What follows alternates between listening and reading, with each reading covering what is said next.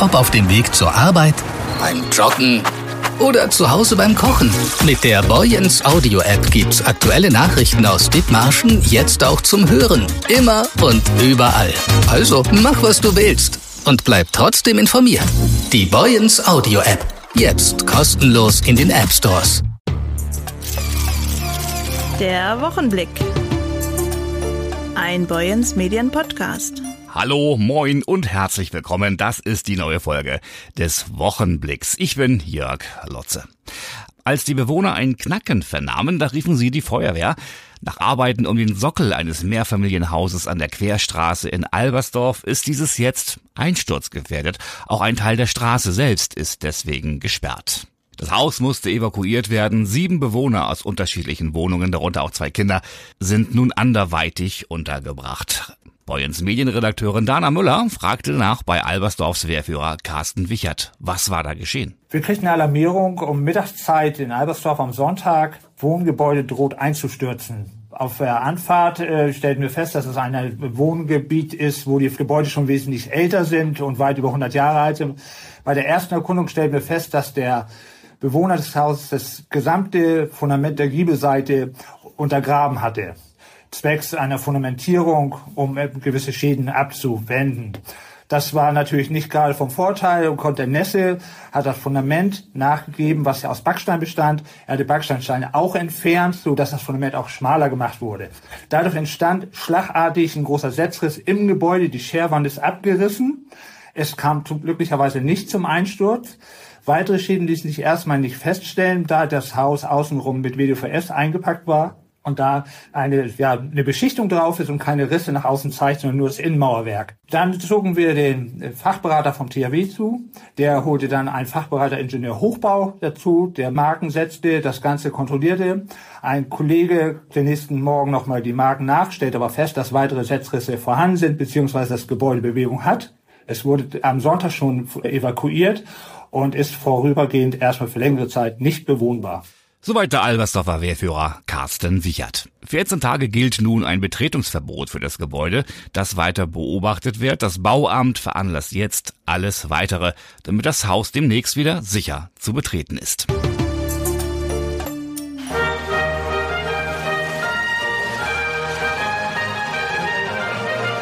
Seit Freitag steht es fest, wer Deutschland in diesem Jahr beim Eurovision Song Contest beim ESC in Malmö vertritt. Es ist Isaac. Unser Kollege Maurice Dannenberg war dieser Tage beim deutschen Vorentscheid dabei, hat mit den Künstlern gesprochen und natürlich auch mit dem Gewinner. Isaac. Wir schalten um in Studio 2. Moin Moin und hallo, hier ist wieder Maurice Dannenberg. Hallo Jörg aus Studio 2, ich bin wieder da. Ich bin wieder in Dithmarschen und ich war letzte Woche ja in Berlin beim ESC Vorentscheid, das deutsche Finale. Gewonnen haben nicht Schlager Marie Reim oder Pop aus Hamburg in 99, die letzte Woche bei mir am Mikrofon waren, sondern Isaac aus Eswelkamp. 29 Jahre alt und hat mit dem Song hier gewonnen. Always on the Run.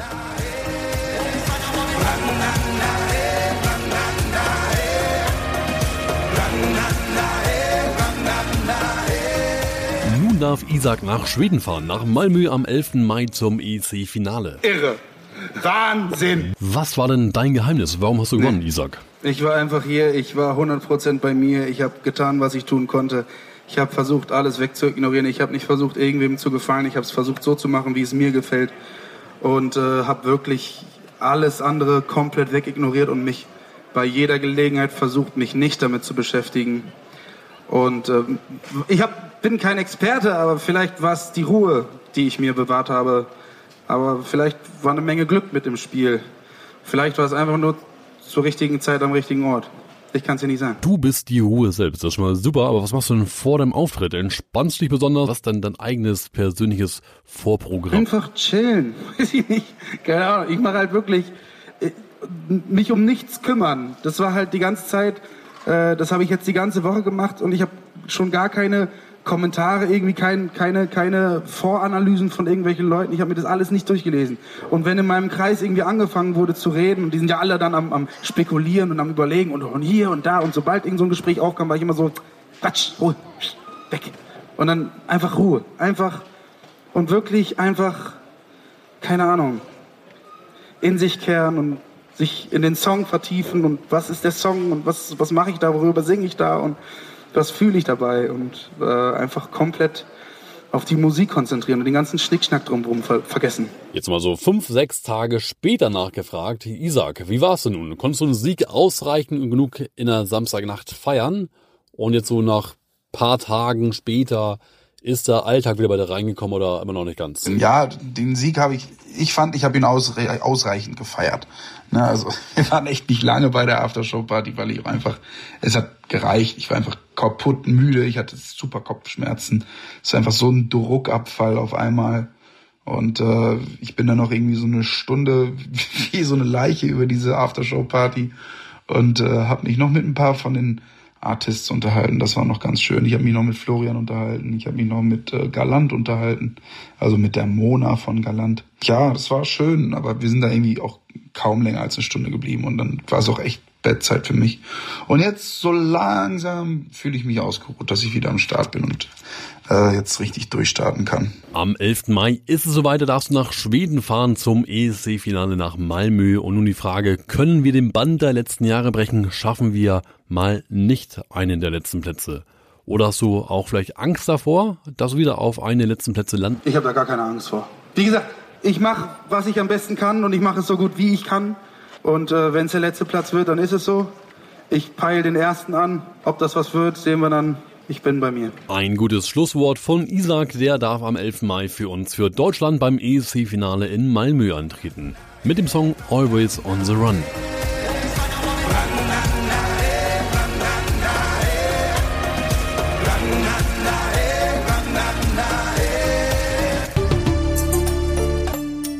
Endlich Spatenstich für den lang geplanten Neubau auf dem Fachhochschulcampus in Heide. Gut angelegtes Geld, sagt Staatssekretär Guido Wendt. Der 17 Millionen Euro Bau für die Fachhochschule Westküste ist fast doppelt so teuer wie ursprünglich geplant. FAW-Präsidentin Dr. Anja Wollesen nennt es Zukunftsbau, das neue Gebäude mit lichtdurchflutetem Hörsaal für gut 200 Plätze, der auch geteilt werden kann.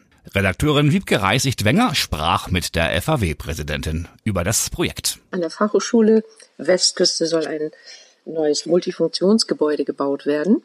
Das wird neuer Mittelpunkt der FAW. Warum wird das Gebäude gebaut? Ja, wir gehen davon aus, dass wir weiterhin oder wieder eine wachsende Hochschule werden. Ähm, zum einen, zum anderen haben wir jetzt schon Kollegen ausgelagert quasi in externen Gebäuden. Also die sind nicht bei uns auf dem Campus. Die wollen wir natürlich auch wieder auf dem Campus haben, weil das Studieren, äh, das merken wir ganz deutlich eben für die Studierenden ein anderes ist, wenn sie hier mit allen anderen eben zusammentreffen und für die KollegInnen und den Austausch ist es natürlich auch wichtig.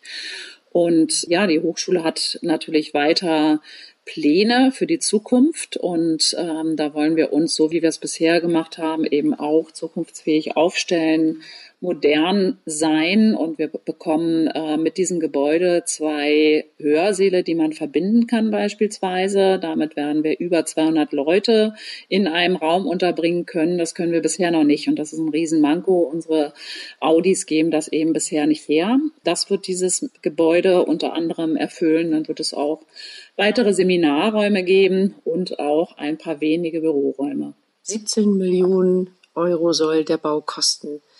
Vor anderthalb Jahren waren noch 9,3 Millionen veranschlagt. Das war also fast die Hälfte. Warum muss man jetzt so viel mehr bezahlen? Ja, nun bin ich nicht die Bauexpertin. Ich kann Ihnen eigentlich nur aus der Genese, so wie sie an mich herangetragen wurde, erzählen, dass wir eben diese Situation der Mehrkosten nach der Corona Zeit hatten, also so wie fast alle wahrscheinlich. Wer trägt die Mehrkosten dafür und wie wird das überhaupt aufgeteilt? Ja, die Mehrkosten werden tatsächlich vom Land getragen. Die Hochschule selbst trägt dabei knapp sieben Millionen und das Land eben entsprechend die anderen fast zehn Millionen. Euro. Und ja, da sind wir auch sehr froh, weil das hätten wir alleine auf gar keinen Fall noch stemmen können. Die Kalkulation war ja eine ganz, ganz andere vor Corona und durch gestiegene Baukostenpreise und Energiekosten eben leider mit dieser Steigerung zu kämpfen, wie alle anderen Hochschulen auch. Und wir sind sehr glücklich, dass das Land da in diesem Fall eingesprungen ist. Ja, nochmal nachgefragt. In Zeiten von Digitalisierung und Homeoffice und so ist so ein Gebäude tatsächlich überhaupt immer noch notwendig? Doch, tatsächlich ja, äh, aus unserer Sicht. Wir sind eine Präsenzhochschule. Ähm, wir sind die kleinste Hochschule hier in Schleswig-Holstein. Ähm, wir haben es eh schwer, die Infrastruktur, die es zusätzlich in einer Hochschule gibt, wie beispielsweise die Mensa oder eine Cafeteria oder eine Bibliothek zu bespielen, wenn nicht alle auch auf dem Campus sind. Oder es sind ja nie alle da, aber der Großteil eben des Campuslebens wirklich in Präsenz stattfindet. Von daher haben wir uns ganz klar entschieden, bei der Präsenzhochschule zu bleiben. Es gibt hybride Formate. Das wird ähm, je nach Studienangebot entschieden. Es macht ja auch manchmal Sinn, mit diesen äh, Formaten zu arbeiten. Und da sind wir, gehen wir natürlich auch mit der Zeit. Aber wir sind keine Online- oder digitale Hochschule. Wir bleiben eine Präsenzhochschule. Und von daher bauen wir auch weiter auf die Gebäude. Und so wie ich es gerade gesagt habe, wir möchten eben, dass auch möglichst viele unserer Hochschulmitglieder auf diesem Campus sind und das können wir nur, wenn wir dieses Gebäude auch haben. Wir haben momentan nicht ausreichend Büroräume. Wir haben Studiengänge ausgegliedert. Die sollen zurück auf den Campus geholt werden. Und wir gehen natürlich auch davon aus, dass wir auch weitere Studienangebote aufbauen. Und auch dafür brauchen wir dann wieder Räumlichkeiten. Und wenn wir dann wieder anfangen ähm, zu suchen und das dann extern, ein neuer Studienangebot, das haben wir einmal probiert mit Immobilienwirtschaft, äh, kann nicht wirklich gut in der Hochschullandschaft hier ankommen, wenn er in einem eigenen Gebäude stattfindet. Ähm, das ist eine ganz unglückliche Situation gewesen, haben wir festgestellt, und das ändern wir jetzt. Hat diese Präsenz dann auch weitere Vorteile vielleicht? Außer dass man sagt, die Mensa kann dann besser bespielt werden und die Infrastruktur? Ja, in meiner Vorstellung sollte eine Hochschule auch sowas sein wie ein äh, Marktplatz des Austausches, also wo man sich wirklich begegnet, äh, in der Mitte des Campus, in der Mensa, ähm, in den Veranstaltungen. Und wir haben ja auch in der Corona-Zeit gesehen, welche Nachteile auch mit Online-Unterricht verbunden sind und ähm, wie unsere Studierenden teilweise zurückgekommen sind. Also klar, digitale Kompetenzen noch besser aufgebaut bei allen Hochschulmitgliedern, aber Konfliktsituationen beispielsweise, die kriegen wir in Online-Formaten nicht gut gelöst. Und ähm, wir haben ja auch noch viele andere Aufgaben, Projekte gemeinsam gestalten, wirklich gemeinsam zu wirken und dann auch, das weiß ja jeder aus dem persönlichen Gespräch, es wirken eben noch andere Kräfte, wenn man in einem Raum äh, miteinander sitzt und der nicht digital ist. Und ähm, wir sehen eben auch, dass das sich wirklich sehr positiv auf die Lehre auswirkt. Ja, und was ja für alle Branchen gleichermaßen gilt, ist die Herausforderung des Fachkräftemangels zu lösen und damit eben dann auch die Wertschöpfung, die in die Region getragen wird oder aus der Region heraus produziert wird, aufrecht zu erhalten. Ohne Fachkräfte wird uns das nicht gelingen. Und ähm, auch da sind wir in sehr, sehr engen Kontakt mit den Unternehmen und Institutionen. Also wir bilden natürlich auch aus für diese aber wir versuchen eben auch neue Trends, die es äh, beispielsweise im Rahmen von New Work Modellen, das, äh, wo manche sich lustig machen über die jungen Menschen, die ja nur noch irgendwie auf Balance achten von Freizeit und Arbeit, aber eben auch da Lösungsansätze gemeinsam zu erarbeiten, die passig sind für die unterschiedlichen Branchen und Unternehmen, ähm, damit wir tatsächlich diese jungen Leute gewinnen können. Ne? Also darüber lachen hilft am Ende gar nicht. Wir müssen uns auch diesen Trends stellen und versuchen eben ähm, ja, Modelle zu entwickeln, die dann eben tatsächlich auch wirksam sein können. Sie haben Nachhaltigkeit als übergeordnetes Thema für die Fachhochschule definiert. Wie wird das gelebt? Ja, ich bin mit der Wahl zur Präsidentin vor einem Jahr angetreten äh, mit der Vision, die nachhaltigste Hochschule Schleswig-Holsteins ähm, werden zu wollen, mit den Hochschulmitgliedern natürlich. Ich bin ja nicht die Hochschule. Ähm, und dem Anspruch, dass wir uns konsequent unter das Dach der Agenda 2030 stellen. Und das heißt, dass wir ähm, in Lehre, Forschung, Weiterbildung, Transfer uns ganz konsequent eben an den Sustainable Development Goals, den Nachhaltigkeitszielen der UN, ähm, orientieren. Und ja, wie gehen wir daran? Wir schaffen erstmal Strukturen und auch ähm, stellen Ressourcen dafür zur Verfügung. Strukturen heißt, wir haben einen entsprechenden Ausschuss jetzt gegründet für Nachhaltigkeit, einen Senatsausschuss, der ähm, unter anderem eine Nachhaltigkeitsstrategie erarbeitet, damit wir auch wissen, ähm, also im Planen, was wir wann wie realisieren können. Wir erarbeiten ein Klimaschutzkonzept, ähm, sind an einem Programm des Bundeswirtschaftsministeriums beteiligt, als einzige Hochschule aus Schleswig-Holstein, die ähm, jetzt über drei Jahre hinweg dieses Klimaschutzkonzept ähm, entwickelt und sich verpflichtet, ähm, die CO2-Reduktion um zehn also den CO2-Ausstoß um zehn Prozent zu reduzieren. Für die Fachhochschule selbst. Für die Fachhochschule selbst. Ähm, damit eng verbunden ist eben unser ähm, Energiemanagement, die Energie, ähm, also gebäudeenergetische Versorgung.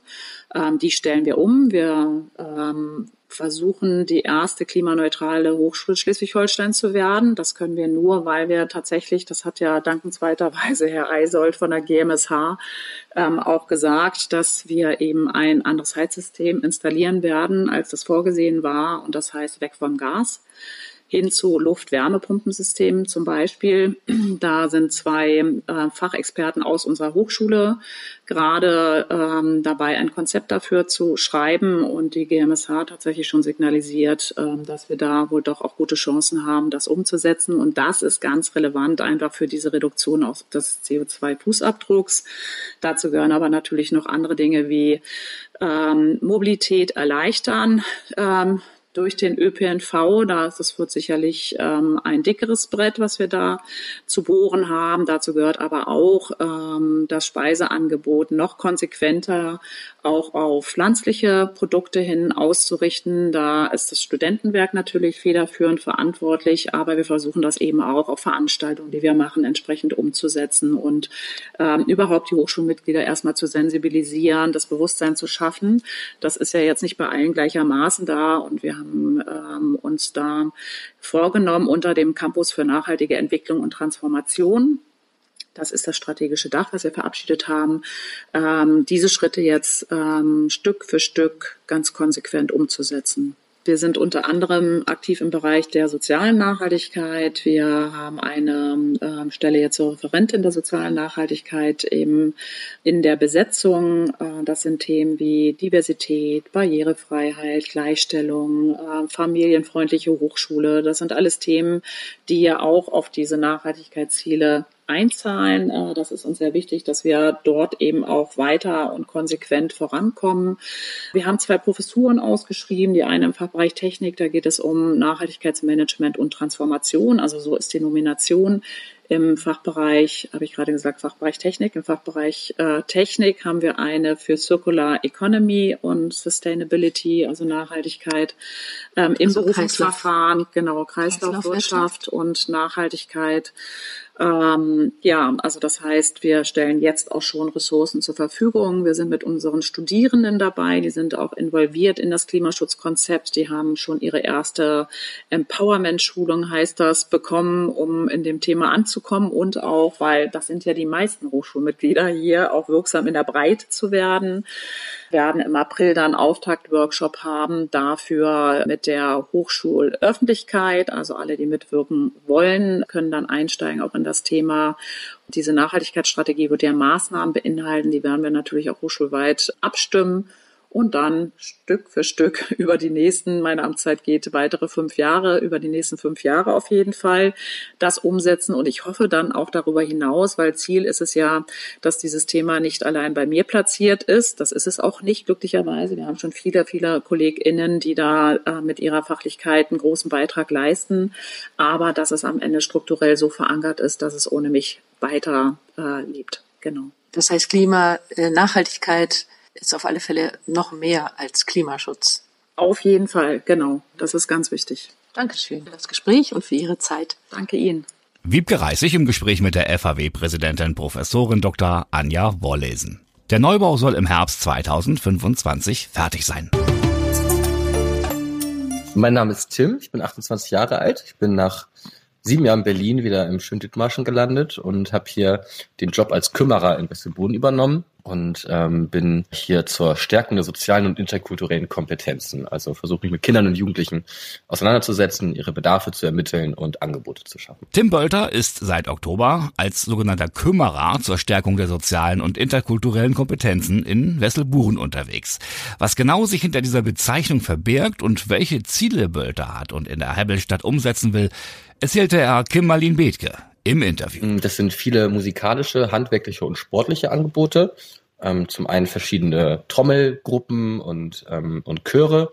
Wir machen verschiedene Sportangebote wie Fußball oder auch ähm, Sport, den sich die Kinder quasi selber erarbeiten.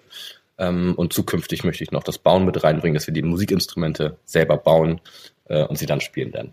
Das große Ziel, was ich mir gesetzt habe, ist, dass äh, es in Wesselburen ein, ein Zusammenleben gibt, in dem sich alle wohlfühlen, egal welcher Herkunft, egal welchen kulturellen Hintergrund sie haben, äh, und dass es hier ein schönes Zusammenleben gibt, ähm, wo es keine, wo keine Unterschiede mehr gemacht werden. Am allermeisten macht mir Spaß, äh, tatsächlich mit den Kindern und Jugendlichen zu arbeiten und mit den kompetenten Kollegen hier gemeinsam auszuarbeiten, welche, welche Ideen von mir auch äh, umsetzbar sind und zum Ziel führen.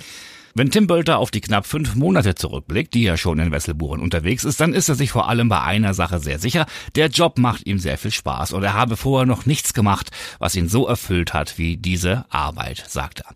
Lesen Sie die ganze Geschichte über Tim Bölter in den gedruckten Zeitungen von Boyens Medien oder online unter boyens-medien.de. Burgs Pflichtfeuerwehr hat einen neuen Chef, Arne Puck. Der bisherige Stellvertreter des Wehrführers folgt auf Thomas Kusch, der sein Amt nach der halben Wahlperiode planmäßig niedergelegt hat.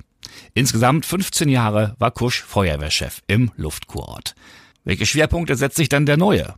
Boyens Medienredakteurin Michaela Reh fragte nach. Herr Puck, Sie sind ab dem 1. März neuer Feuerwehrchef in Burg, sofern die Gemeindevertretung Sie auch bestellt. Gewählt sind Sie bereits und Sie lösen Herrn Kusch ab. Was sind Ihre Ziele und Herausforderungen für die nächsten Jahre? Also meine Ziele sind einmal die Projekte, die Herr Kusch schon angefangen hat, fortzusetzen und umzusetzen, die Kameradschaft innerhalb der Feuerwehr zu stärken und vielleicht auch den Ausblick wieder in die Freiwilligkeit zu wagen und auch da wieder ähm, vielleicht mehr Mitglieder generieren zu können. Herausforderungen sehe ich tatsächlich in dem täglichen Arbeiten als Wehrführer. Bei einer Feuerwehr unserer Größe gibt es tatsächlich keinen Tag ohne Feuerwehr, sei es Verwaltungsarbeit oder auch Einsatzdienst, der bewerkstelligt werden muss. Und das ist schon eine große Herausforderung, das mit Job und Familie zu vereinen. Wie sieht das aus mit dem Neubau der Feuerwache? Wenn Sie daran denken, dass hier bald Baustelle ist, naja, bald ist übertrieben, aber irgendwann, dann müssen Sie ja trotzdem das Ganze am Laufen halten. Ja, also da gibt es tatsächlich schon Konzepte in der Schublade, wie man den Einsatzbetrieb der Feuerwehr weiter aufrechterhalten kann während der Bauphase. Ähm, wir freuen uns, dass es wahrscheinlich endlich losgeht, denn der Platz wird hier immer enger in der Feuerwehr und ähm, dass wir das dann auch quasi über die Bühne bekommen. Vielen Dank, Herr Puck. Frisch zurückgekehrt von ihrer Reise nach El Salvador sind sechs Dithmarscher. Neben der Wiedersehensfreude mit alten Bekannten wurden die Dithmarscher auch mit der politischen Situation konfrontiert. Die Gruppe besuchte die Hauptstadt San Salvador, Achorapan im Westen des Landes und ihre Partnergemeinden in Santa Ana und Cara Sucia. Dabei wollten sie ihre seit Jahrzehnten bestehende Partnerschaft feiern. Man kennt sich und zwar seit 30 Jahren. Viele Freundschaften sind entstanden. Und zu diesem Anlass hatten die Partnerkirchen große Transparente erstellt. Die Zahl 30 besteht aus vielen Fotos aller Beteiligten. Schöne Erinnerungen, aber auch neue Eindrücke von der aktuellen Reise, sagt Pastor Dieter Stein. Ganz, ganz viele und ganz, ganz unterschiedliche Eindrücke. Aber für mich war eigentlich das eine sehr schöne Erfahrung nach sechs Jahren, dass ich das Gefühl hatte, ich bin wieder zu Hause. Also in all den Jahren der Partnerschaftsarbeit ist es wirklich auch eine, ein Stück Heimat für uns geworden. Und ich glaube, äh, den Partnern und Partnerinnen dort geht es ebenso, wenn sie hierher kommen. Das äh, hat gut getan und das hat auch getragen durch alles. Und die Begegnung mit den Menschen dort, mit unseren Partnerinnen und Partnern ähm, aus den Kirchengemeinden, das äh, war so persönlich. Also es hat auch uns darin bestärkt, diese Partnerschaft weiterzugehen, also als, als Menschen aus verschiedenen Kulturen doch gemeinsam unterwegs zu sein und damit vielleicht etwas äh, zu leben, was wir uns eigentlich für die ganze Welt wünschen.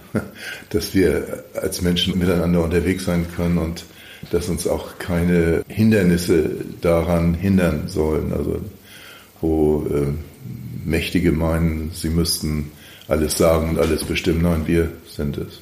Wir wollen gerne leben. Ursprünglich wollten die sechs Deutschen auch wieder als Wahlbeobachter fungieren, denn am 4. Februar stand die Präsidentschaftswahl in El Salvador an.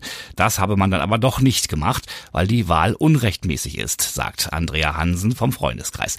Seit 2019 ist Nayib Bukele der Präsident des südamerikanischen Landes und seitdem sei die Gewalt massiv zurückgegangen, auch weil mehr als 70.000 Menschen inhaftiert worden seien, denen Bandenkriminalität vorgeworfen werde. Dass die Sicherheit enorm zugenommen hat, haben auch die Dithmarscher festgestellt. Das Land hat sich insgesamt in den letzten sechs Jahren deutlich verändert, so Dieter Stein. Ja, es hat sich sehr verändert durch die neue politische Situation, dass äh, jetzt wirklich in El Salvador eine Diktatur herrscht. Die Opposition ist pulverisiert, wie von Regierungsseite dann erklärt wurde. Die Gewaltenteilung existiert nicht mehr. Das äh, hat sehr bedrückt auch. Andererseits, der Präsident äh, ist ein Meister der Events und er äh, macht ein Event nach dem anderen für die Bevölkerung, äh, damit sie sich alle freuen können. Aber es hat sich dadurch viel geändert, dass also der neue Flughafen, also der Flughafen zum großen Teil neu gebaut worden ist, wie wir gehört haben, mit Unterstützung von China, wie auch die neue Nationalbibliothek und, und andere Dinge. Aber was kommt danach? Was kommt danach? Wie geht es weiter? Wie ist die Situation? Wie ist die wirtschaftliche Situation? Die ist problematisch in El Salvador. Und äh, wir möchten auch so weiter mit unseren Partnerinnen und Partnern äh, gehen, auch wenn die gesellschaftliche Situation schwierig ist. Das äh, soll uns nicht hindern, weiterzugehen. Viele Veränderungen in El Salvador, manche zum Vorteil, einige auch zum Nachteil. Die Schwerpunkte des Freundeskreises und seiner Aktivitäten, aber die bleiben. Die Schwerpunkte äh, der Partnerschaft sind dieselben, wie ich sie gerade beschrieben habe, miteinander unterwegs. Das, das Menschliche, die bleiben auch, aber es kommen natürlich immer wieder neue Themen dazu. Fragen der Nachhaltigkeit, die ja weltweit wichtig sind, aber auch eben die gesellschaftliche Situation jetzt vor Ort in El Salvador. Ja, wir leben halt nicht äh, auf dem Stern oder so, sondern wir leben in dieser Welt mit all ihren Problemen auch, aber auch mit ihren schönen Seiten. Nach der Reise ist vor der Reise. Die nächste ist noch nicht geplant, aber wie geht's denn jetzt weiter? Erstmal Pause? Pause gibt es nicht. Pause gibt es nicht. Wir gehen weiter. Wir haben ja Gott sei Dank inzwischen so viele Leute in unserer Gruppe, die Spanisch sprechen äh, und, und immer ständig kommunizieren mit unseren Partnern, so dass wir wirklich auch, wenn wir uns nicht sehen, auf dem Weg sind miteinander. Und erstmal äh, ist es wichtig, das Ganze aufzuarbeiten jetzt, was wir erlebt haben. Das braucht seine Zeit, das auch bekannt zu machen. Wir wollen das jetzt ja nicht nur für uns beiden, sondern es wird sich jetzt auch einige Veranstaltungen geben in der Folgezeit in, in Gemeinden in Meldorf, äh, wo wir auch dann informieren möchten. Das ist uns ganz wichtig. Dankeschön, Pastor Dieter Stein. Das war die aktuelle Folge des Wochenblicks eines Ihrer Podcasts von Boyens Medien. Die Redaktionen hatten heute Maurice Dannenberg, Dana Müller, Wiebke Reichsicht-Wenger, Michaela Reh, Kimmerlin Bethke und meine Wenigkeit, ich bin Jörg Lotze, wünsche Ihnen jetzt ein tolles Wochenende und sage bis zum nächsten Mal. Auf Wiederhören. Der Wochenblick. Ein Boyens Medien Podcast.